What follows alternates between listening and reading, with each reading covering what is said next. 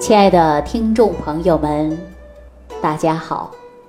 欢迎大家继续关注《万病之源说脾胃》。上期节目当中啊，我跟大家聊到了鼻炎的问题，并且呢，我们食疗研究院的大夫啊，也就王大夫，还给这位大姐呀抓的是中药。我呢给她出的呀，就是生活当中的食疗方法。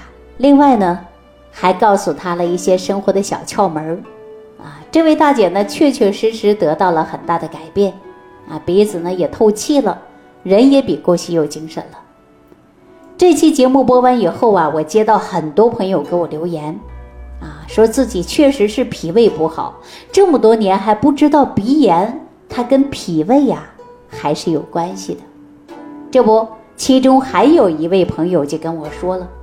自身呢也是一位鼻炎的患者，那么用了食醋去熏口鼻，感觉的啊确实是舒服很多了。那么还有一个症状是什么呢？到了秋季呀，动不动就腿抽筋，啊，经常会感觉到腿痛。后来呀，我就问这位朋友是哪里的，啊，他说是家住在于内蒙地区，现在呀早晚特别凉。我就问他有没有风湿或者是类风湿的，内蒙的这位朋友说他自己就没有啊，也去检查过了，没有风湿，也没有类风湿，但是偶尔呢就会腿痛，那么一着凉啊就会抽筋了。我们大家说说他是什么症状呢？按照营养素的划分，他是不是缺钙的一种表象呢？没错啊，这位朋友确实是一种缺钙的表象。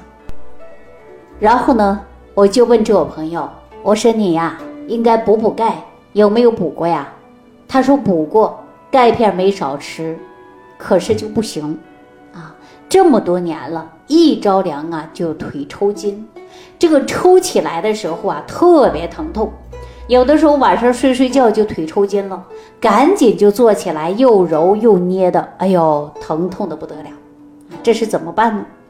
很多人说吃下去的东西确确实实啊不吸收，钙是没少补，但是作用却很少。大家说这是为什么呢？来，我告诉大家啊，我们经常说这些疑难杂症啊，先调脾胃，为什么呢？因为你补的钙呀是靠我们的脾胃来运化和吸收的，但你脾胃功能不好，你补再多那都是没用的，它补不进去的。所以，我们中医会说呀，脾胃呢，它是后天之本，它是消化和吸收的场所。所以，我们现在很多人呐，经常说缺什么呀，吃什么呀？比如说，有的人就说缺钙吧，就像刚才那位朋友，你的钙呀是没少吃，但是呢，却不行，因为他忽略了脾胃的啊这个消化和吸收这个功能了。中医上经常讲啊，说胃主纳，脾主化，所以说人体缺什么是关键，因为当你脾胃功能消化吸收好了，那么你吃什么都吸收，对吧？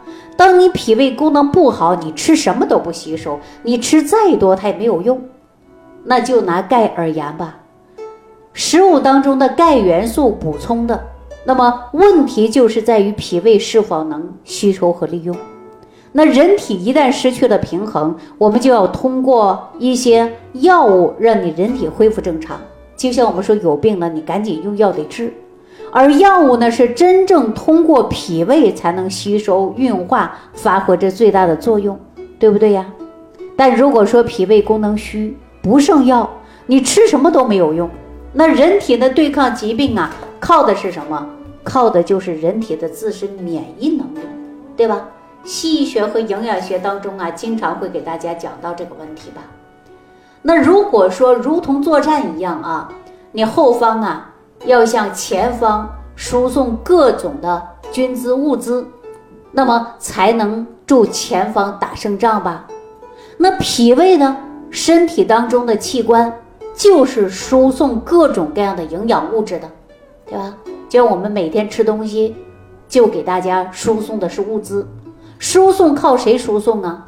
靠的是脾胃，但你身体当中其他机能都能运转正常，但尤其是脾胃功能啊，它不好，那你这物资啊，你就输送不进去，那你的仗就难以打胜，是不是这个道理？身体也一样的。那调理脾胃最关键的就是要调整脾胃的升降能力，因为中医认为啊，脾呢它是主升的，胃呢它是主降的。升什么是升啊？就是消化吸收营养的物质，通过脾的功能向上，向全身输送各种各样的营养物质。换句话说呀，就可以说脾主升清。胃主降浊，那么我们说胃肠啊，它是由上往下的蠕动，这样的蠕动的作用帮助我们的消化和吸收，最终把这些残渣粪便才能排出去。所以说我们中医叫做为浊啊，这种向上的输送排不出去的废物，相反就会给人体呀出现各种各样的疾病，或者是说有各种各样的不适应。因为长期啊自身饮食不节，精神状态不佳，再加上呢神经系统失调了，或者有各种各样的疾病影响，那么我们体内的代谢能力就不好了，往往呢胃中啊就会有堵的，吃什么都不吸收不消化，胃里边有胀，而且呢还会出现疼痛，排也困难了，久而久之呢人是越来越消瘦了，或者是越来越肥胖了。那肤色呢也会越来越萎黄，那么言语无力，说话都没有力气。那这样的情况下，这不都是属于脾胃功能虚弱吗？男性朋友直接会引发于功能下降，啊，那进一步的诱发就是脏腑功能的疾病了。所以说，各种虚弱的症状啊，不是单一用食物的进补，进补是对的，吃什么补什么，对吧？缺什么补什么。这样才能够保持营养的均衡，但是最关键的就是脾胃你得正常运化，才能把这些营养物质输送给每个脏腑细胞。那我给大家举个简单的例子吧，比如说一个家庭，父母都希望孩子能考上理想的大学吧，那你看有多少父母不惜一切的重金去培养孩子，啊，创造各种的学习条件。那发现你的子女呢，自身就缺乏主观的意识，对吧？你给他创造再好的条件，他自身不好好努力学习，那这个结果会怎么样呢？就没有达到理想的，对不对？那脾胃也一样的，你的目的呢，就是想把身体的营养不缺，那你各种的补，但最关键，你脾胃它不给力，它不吸收，所以说日久了，那你这个脾胃功能越差。你的身体自然就不会好，所以我告诉大家啊，我们又是说各种各样的疾病都应该调理好脾胃。所以说中医上就会说了，脾胃为后天之本，重点的就是养。我记着还有这样的一句话啊，说助病不愈，必寻脾胃之中的道理。呃，说到这儿呢，我却想起来一位山东的朋友。啊，他专程过来找我，因为当时我看到他的时候啊，脸色特别不好看，灰暗的不得了，没有光泽，人也特别瘦，两眼无神啊，一看呢，这身体就不健康。然后呢，我就仔细的问问他的病史，啊，他说在八九年的时候啊，呃，因出现了一个血热，引发一个是肾功能的疾病，后来呢，他一直贫血。呃，到零八年秋天的时候，他又患有了一次严重的感冒啊，咳嗽。经治疗之后呢，咳嗽的症状缓解了。后来出现的症状啊，他就是不想吃饭啊，而且呢，食欲下降，晚上做梦还多。另外呢，他右肋骨上边啊还有点疼痛啊，并且呢，经常有口苦，晚上呢睡觉睡不好啊，还尿频啊。大家说这是前列腺的症状，还特别怕冷。这样的症状啊，非常明显的就是一种阳虚的表现。他说以前做过胃镜，啊，判断他是慢性浅表性胃炎，还有十二指肠溃疡、反流食道炎。所以说年龄不大，但是呢问题倒比较多。我们说这样的迹象啊，大部分都是肝郁气滞，啊，横逆犯胃，久虚变成实症了。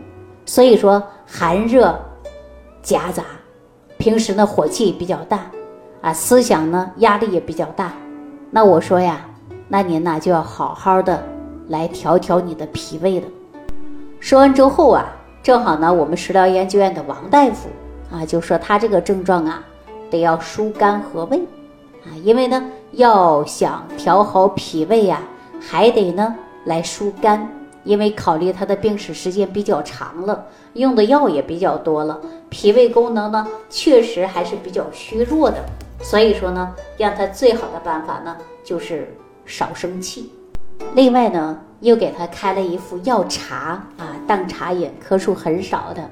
呃，我记得当时啊是有黄精炒薏仁儿啊，玉米须。还有炒麦芽啊，佛手、枸杞，就是当茶饮嘛。一天呢喝两次，温水慢慢饮。因为这种方法呢，它要持久，而且呢作用还挺快的。所以说，对于不少疾病啊，我都建议大家先从脾胃来调。因为你脾胃好了，记住了，即便是吃药还是吃饭，你都能很好的吸收。后来呢，我就打电话问了这位朋友，我说这个茶喝着怎么样啊？他就说：“哎，这个茶很好，味道很好，就像跟喝大麦茶一样啊。其实这个方子呢，就是调理他的脾胃的，自然呢也符合了他的口味儿。所以说呢，症状啊，它自然就会减轻。但是对于这些方子啊，大家说平时可不可以用呢？或者说这些方子是不是所有的人都能用呢？我告诉大家，不是的啊。如果说你生活当中也容易出现的。”就是胃胀不舒服，啊，或者是肝木克脾土引发的消化系统不好，那你这个方子能不能用啊？我告诉大家呢，不要自行去用，要不然你到你当地的中医去诊个脉，看看呢配有什么样的中药茶，或者呢把你的症状说的清楚一点，看看我或者是我们食疗研究院的大夫们能否帮到你，啊，所以说呢不能自行的使用。各种各样的中药方子。好了，今天万病之源说脾胃啊，就给大家讲到这儿了啊！感谢朋友的收听，感谢朋友们的关注，下期节目当中再见。感恩李老师的精彩讲解。如果想要联系李老师，您直接点击节目播放页下方标有“点击交流”字样的小黄条，就可以直接微信咨询您的问题。祝您健康，欢迎您继续收听。